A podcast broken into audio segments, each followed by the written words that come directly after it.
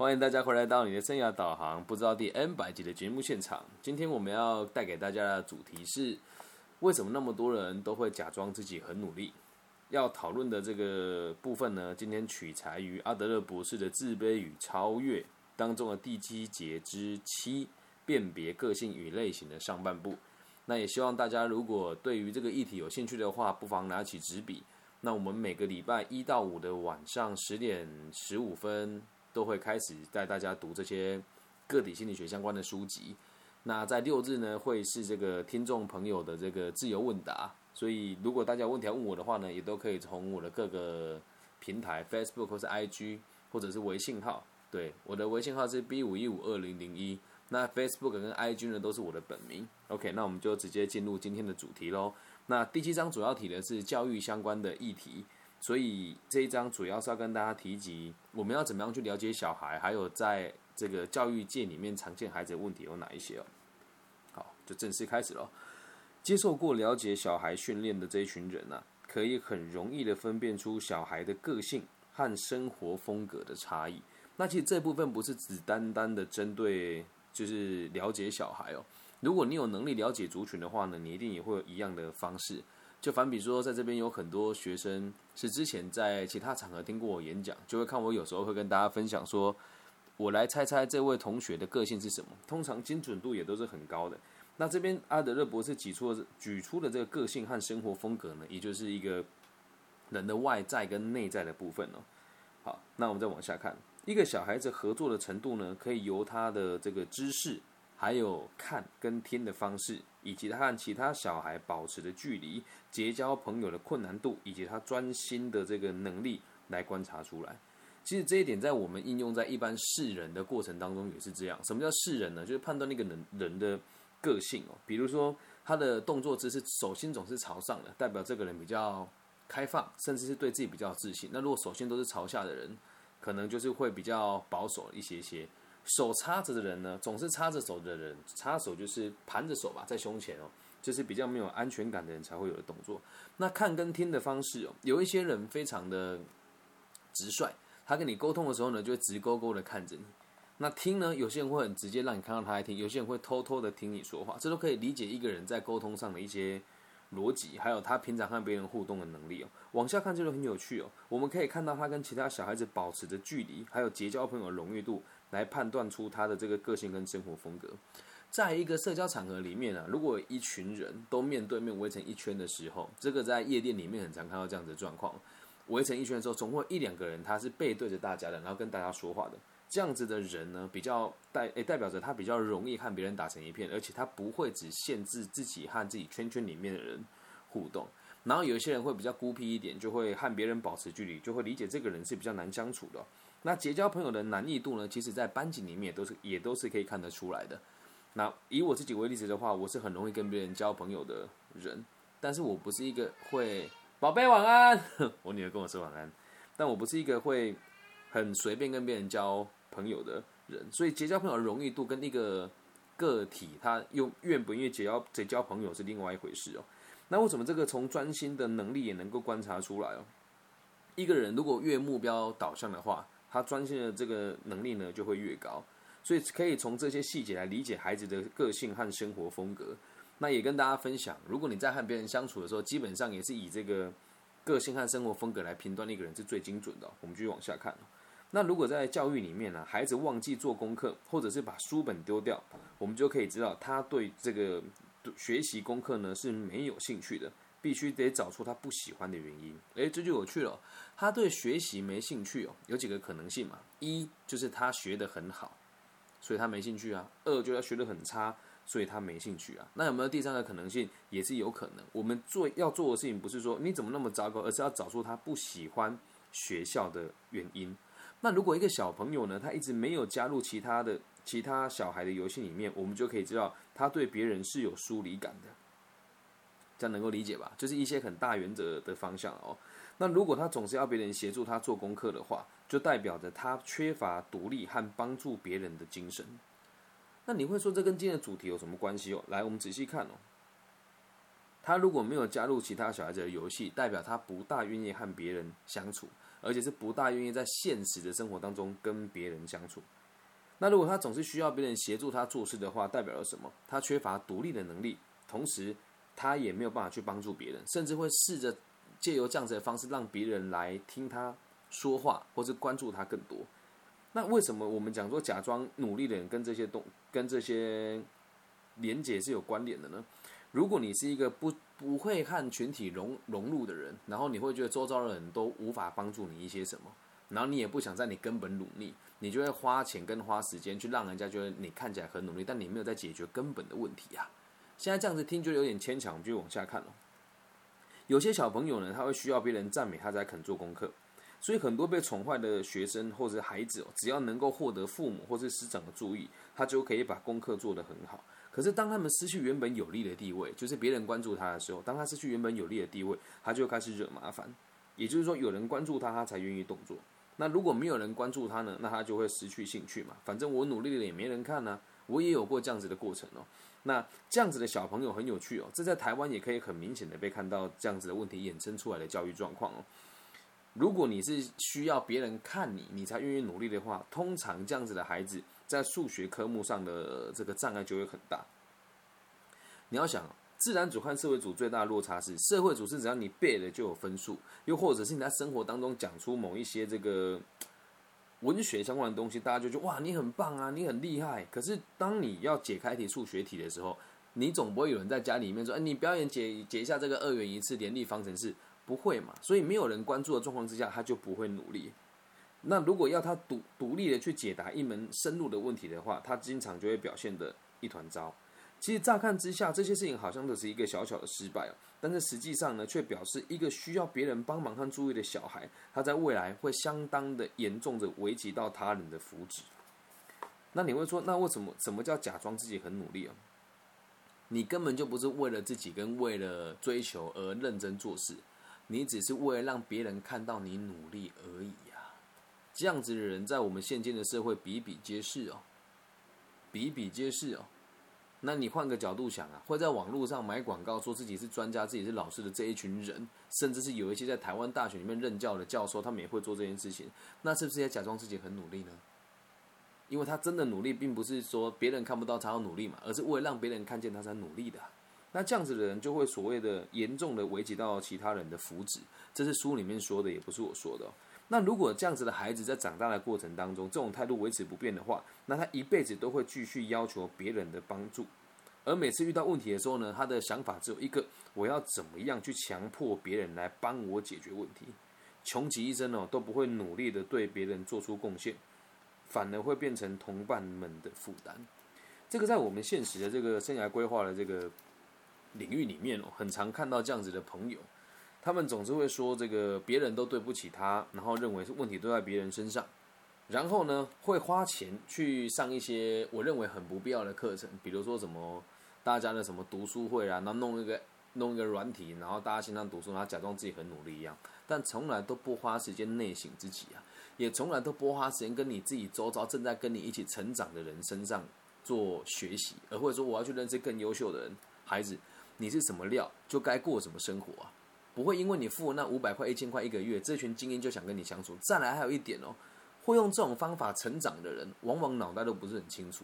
我也不是在诋毁任何人哦。你会说，哎，老师，那你开这个节目，我们来听你，那这样子算不算是我们也在某种程度上是在取得别人的认同呢？这个只能说见仁见智啊。因为我们这个节目的内容全部都是信奉所谓的。个体心理学以利益大家为出发点，也不跟大家收费。那我在做事情也是一样，我很努力做这件事，我没有假装，我也不需要假装。就像你们听到之后，这时候就是每天都有新的内容可以听，而且每一集也都非常的扎实。因此，在我的世界里面，我从来都不是为了给别人看我才努力的。就包含我现在做这件事情，我也不是为了名利双收，我不需要这些东西，因为我的物欲非常的低，而且我也不需要别人关注我。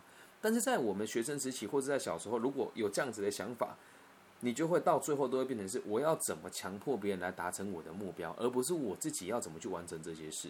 那你去参加那些收费的课程的同时的时候啊，你会给自己一个很奇怪的解释哦，是什么呢？我们继续看下去哦。当一个想要成为注意中心的这个不同类型的小孩哦，如果感觉到自己不受注意，他就会试着用顽皮捣蛋，或是带领其他小孩堕落的方式来获取这个注意力哦。那责备和处罚对他是起不了任何的效果的，他反而会觉得很开心。与其被别人被别人冷落，他还更希望自己可以被处罚。对这样子的孩子来说，他的这些恶恶意的这个行为啊，给他带来的不愉快的经验，不过就是他达到被关注的这个目的而已啊。甚至是对他来讲，这是一个交易。我做了一件别人不喜欢做的事情，然后人家关注于我，总好过大家都不鸟我。许多孩子哦，反而会把处罚当做是个人的挑战，甚至把它当成比赛或是游戏。比赛谁能够撑得比较久？我小时候就是这样，大家就叫出一半蹲了，我说怎么样酷吧？我今天蹲了二十分钟，然后脚那边抖。然后另外说怎么样？我没我我连续蹲了三天，对。然后另外另外一个就说我我今天已经不用蹲了，我今天要鸭子走路了。我们互相比较这件事情，还觉得很有成就感。小时候只是觉得好玩呐，但长大之后确实是发现是书读不赢人家嘛，什么都差，什么都差人家一大截啊。那既然这样子的话，我要你关注我，那我何不用最简单的方式呢？所以孩子和父母对抗的时候，有时候是在训练自己接受处罚的时候要笑，而不是哭，因为他达到他要的目的。在这里，我用一个简单的方式跟大家分享呃。这个内容是取自于这个被讨厌的勇气的被讨厌的勇气的下册当中，跟大家分享一下这个分享一下这个概念哦。孩子的脱序行为啊，分成五个阶段。如果你有纸笔的话，现在把它拿起来写一写，或者是家里有难以管教的孩子的话，就就照这个逻辑思考一下。第一阶段叫做正常，但是是错的。第一阶段是为了达到别人的需求而努力。所以通常只要他努力了有得到结果，他就会继续做。但记住哦，他的出发点是让别人注意到他，而不是把事情学习好。这个叫第一阶段。脱序行为第一阶段就是为了别人的肯定而努力。通常在这个地方不会出什么大错。接下来会进入进入第二个阶段当孩子努力了以后却得不到成果，那会发生什么事呢？我已经很认真了，可是我还是得不到成果，诶，那怎么办呢？我就开始调皮捣蛋嘛。什么叫调皮捣蛋哦？在课堂上放屁啦，或者在老师上课之后讲讲黄段子啦，或者偶尔在学校做一些这个脱序的行为啊，但是不至于到太糟糕，哭一哭啦，或者恶作剧同学啊，老师就说：“哎，李根进这样不行哦。”啊，我被关注到，我满足了嘛。可是到第三个阶段就麻烦喽，我既努力了，也调皮过，你都不理我，这时候我就会做一些更脱序的事情。什么叫更脱序哦？就是开始对这个体制的人家的原本的价值观感觉到否定。怎么个否定法呢？我偷东西，我打架，我抽烟，我早恋，也有某种程度上是为了让别人关注我更多嘛。又或者是辱骂师长啊，然后这时候呢就比较难处理了，但是还不至于太糟糕，还是可以讲道理啊。最怕就是他做这些行为之后，你给他的只有惩罚，而不是给他更多的关注，那会进到下个阶段哦，叫做什么？叫做唱反调。你越要我做什么，我就越不做。你越要我读书，我就越不读；你越不准我打架，我就越爱打架给你看。你不准我偷东西，我就偷东西给你看。我不这么做，没有人关注我，没有其他的价值啊！而且一旦我这么做，全班的注意力就会在我身上，包含老师的注意力也在我身上。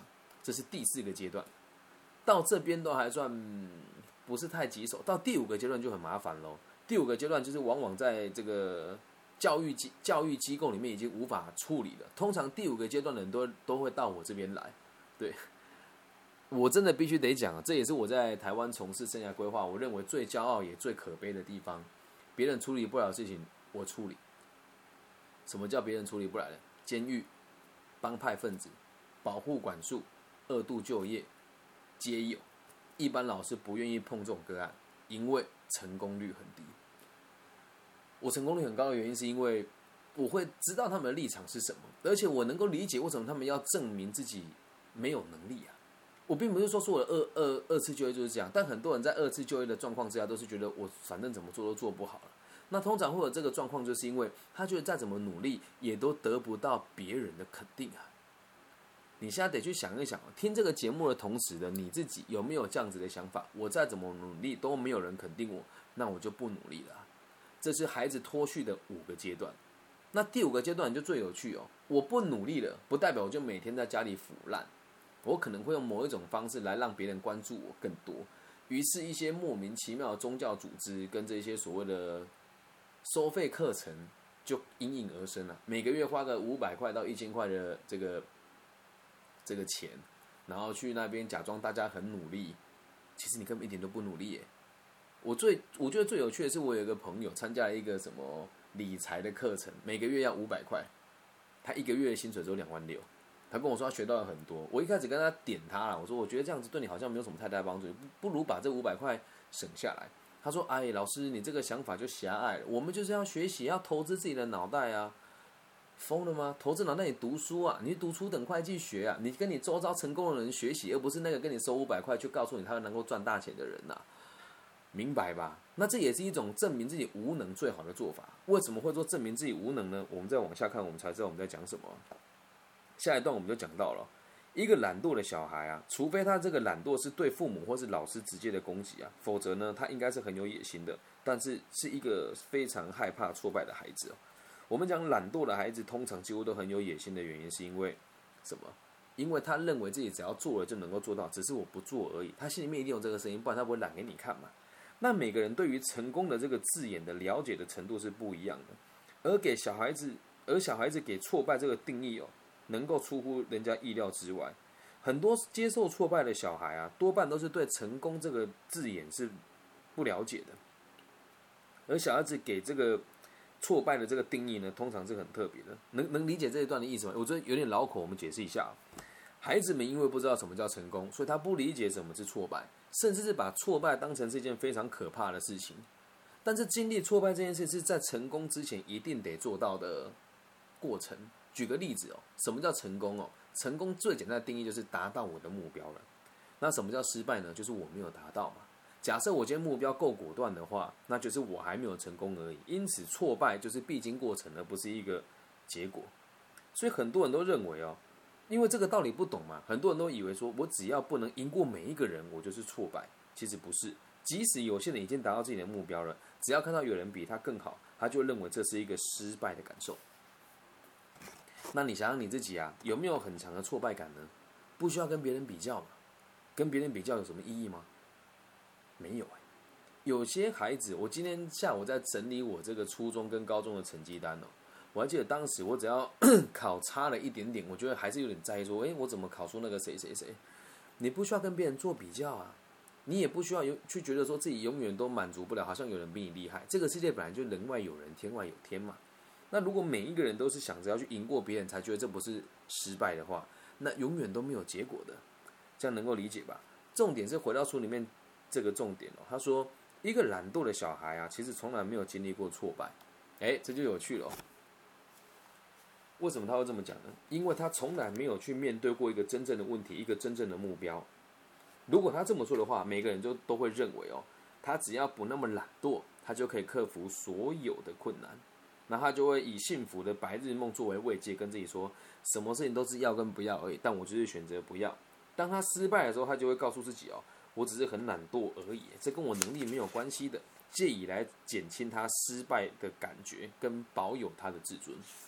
这个做法是很糟糕的，但是在现实生活当中，很多人都会这么做，因为不努力就不会有结果。那我们再往前推一点点到书里面的内容，他刚刚说到，说这个对于失败的这个感受跟对于成功的定义啊，那为什么这跟我们讲说假装很认真有关联？我们现在从头到尾脉络解释给大家听哦。你只要不设定目标，基本上你就不会有挫败感，同意吧？你只要不设定目标，你就不会有挫败感。因此，目标设得越高的人，挫败感通常就越重。以我这个行业为例的话，以我现在在这边跟大家分享课程的这个例子哦，生涯规划师，如果今天我设定的目标是一般老师的水平哦，一般老师的水平一个月只要演讲二十场就算很多了。那如果我今天目标设二十场的话，我很轻松，我不会有挫败感了。为什么？二十场对我来讲轻而易举嘛。我的目标是一个月一百三十一个小时。所以，当我达不到的时候，我就有挫败感。但是在这个历程的过，在这个过程当中，我也很常遇到有人跟我会会在私底下议论我说：“哎，李根贤没有特别厉害，只是特别辛苦而已。”我才不想那么辛苦嘞！我听到这种话，我都很心疼啊，因为你没有努力过，你怎么会知道自己有没有到那个阶段呢？那你说这个跟假装努力有什么关系啊？很多人连承认自己懒惰的勇气都没有。我再重复一次哦。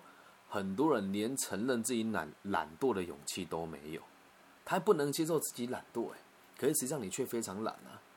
什么五分钟看懂什么啦，十分钟看懂什么，这都是懒惰。你看起来很积极，网络上到处看文章，但是实际上你一点都没有成长。这样能够理解吗？所以在书里面今天提到这几个部分呢，我跟大家做几个重点整理哦。如果你的出发点是为了让别人赞美你，你才肯努力的话，那你会一辈子都活在困难当中。只要没有人看着你，你就不努力。那再来是。假设你的这种态度维持不变，你一辈子都会站在一种角度，是你不看我就不努力。那再延伸到下一个阶段，是我想要做什么，别人都应该要顺着我的意思做。他穷其一生都不会去做出对社会的贡献，而只会要求别人来关注他。那如果想要这个被注意的小孩子没有被注意到的话，他如果一开始的出发点是希望大家都能都能够注意他，那他的状况很有可能会变得很脱序，因为他一开始的出发点就不是为了自己好，而是希望别人看着他。刚有讲过那五个阶段嘛，如果我们听不懂，我们再回放到前面去听。最怕的就是成为那个证明自己无能的存在。那成为无能的存在，就变成是他会告诉自己我很懒啊，无所谓啊，我就是不想做啊，做了也没意义，你也不看嘛，做了也不一定有结果嘛。而且我更怕的是我努力之后没有成效，所以我就会懒惰给你看。那在这个懒惰的过程当中，就会产生一个很有趣的事，在现代这个社会，我们有很多方式可以欺骗自己。就包含你花钱去买一些课程，就像我们在台湾很流行的健身房嘛，大部分在健身房的朋友是买课程的人身材好，还是自己锻炼的人自己身材好呢？我们自己心知肚明嘛。所以你我们从健身这个观念也可以理解到，很多人是为了付了钱，说啊我付了五万块之后我一定会努力，付了之后你会努力吗？绝对不会。为什么啊？我只是做不到，我只是不想。钱花了，我本来想说说好听要强迫自己，说难听是你也有可能被教练话术你买下这些课程，这样能够理解吧？我们现在就是看到这书里面的第七章之七的前半段，跟大家讲一些孩子的这个特性，然后衍生到现在社会的现实状况有哪一些。假设你是教育工作者的话，我也希望我们可以一起来讨论这件事情，是不是也每天都上演在你我的生活当中？现在台湾正在处理一个，正在处于一个这个疫情的这个尴尬的期间，所以在过去你的孩子在学校受到了什么待遇或跟得到了什么教育呢？你可能也没有太多时间去管他了。可是现在他如果就在你的家里面，这个法则适用于小学、中学跟高中。如果你的孩子有这样子的状况的话，请你要跟他一起讨论你的下一步想要他怎么做，还有。自己当父母跟当老师，如果连这个道理都不懂的话，也不能讲严苛了。你得去理解一下我的这个言论对你们有没有帮助。不要假装自己很努力啊！什么叫自己很努力？买几个畅销书回来看，说自己对教育很用心。畅销书能看吗？畅销书能看吗？你自己看一下台湾讲教养的书，有几本是可以看的。理解吧？我们可以有 open 的心态，并不是大家说了什么我们就去读它。在做学问也是一样，如果今天我的出发点是希望大家认同我的话，我就会变成主流的心心理师的那一群人。什么不要过度努力啦，什么这个世界呃什么很复杂，你你你你可以很脆弱，很很脆弱啦，怎么去承接你的情绪啦。大部分人不敢突破，也是回归到根本，是我学的东西不是大家喜欢的东西，但是心灵成长跟你的人生哲学绝对不是大家说了算。这样能够理解吧？所以也希望大家去想一想，你有没有用一样的方式在逃避你的人生？人其实很有趣哦，只要你目标明确了之后，没有什么困难的事情。那最怕的就是你明明就很懒，你也不想努力，可是你却要假装自己很努力。如果你很懒就懒啊，无所谓嘛。有朋友问了，所以小孩需要关注就给他关注吗？你可以先让他知道，在你的范围以内该怎么给他关注。就以我们家的妹妹来讲的好，如果我正在忙，说芭比，你看我在干嘛干嘛，我会跟他讲说，你给我五分钟，五分钟之后你再表演给我看，你先好好的准备，而不是他随时要他就要。他说可能会发脾气说，芭比你看我，我就说你用说的，用说的我会听，用哭闹的我就不会听。所以并不是随时去给他关注，没有必要的。所以，就像 Nico 说的，观察小孩的行动目的，嗯，这也是一种做法。不过，在我的世界里面，是我宁可去给他一个观念是：爸爸一定是爱你的，也可以给予所有你想要的东西。但是，你得跟我讨论出一个合理的做法。而你的学习跟努力，不是为了给我看见，而是你自己要做的。他现在已经开始会自己跟我，我昨天跟他讲说 b u r p 是这个拿来学习文字的东西。他今天早上就跟我说。芭比，你可以教我拼音吗？我想要看书。我说，哎，好啊。你看他学习不是说要跟我说，哦，好棒哦，波，你波波，你会写波哎，那个就会变成是关注这个。比如说，哎，你念波波波给这个爷爷奶奶听，这种做法就会变成是引导他成为让人家关注的那种孩子，这样能够理解吧？好。那以上就是今天我们讲的这个辨别个性类型的上半部，也让大家理解到为什么很多人会假装自己很努力，都是从童年延伸出来的。对，那今天有这个听众留言说，聊天很重要，给小孩子做选择，这件这一点，我觉得就是刚好符合我们这个个体心理学里面的这个所谓的课题分离，给小孩做选择，他选了之后，得让他自己为自己负责任。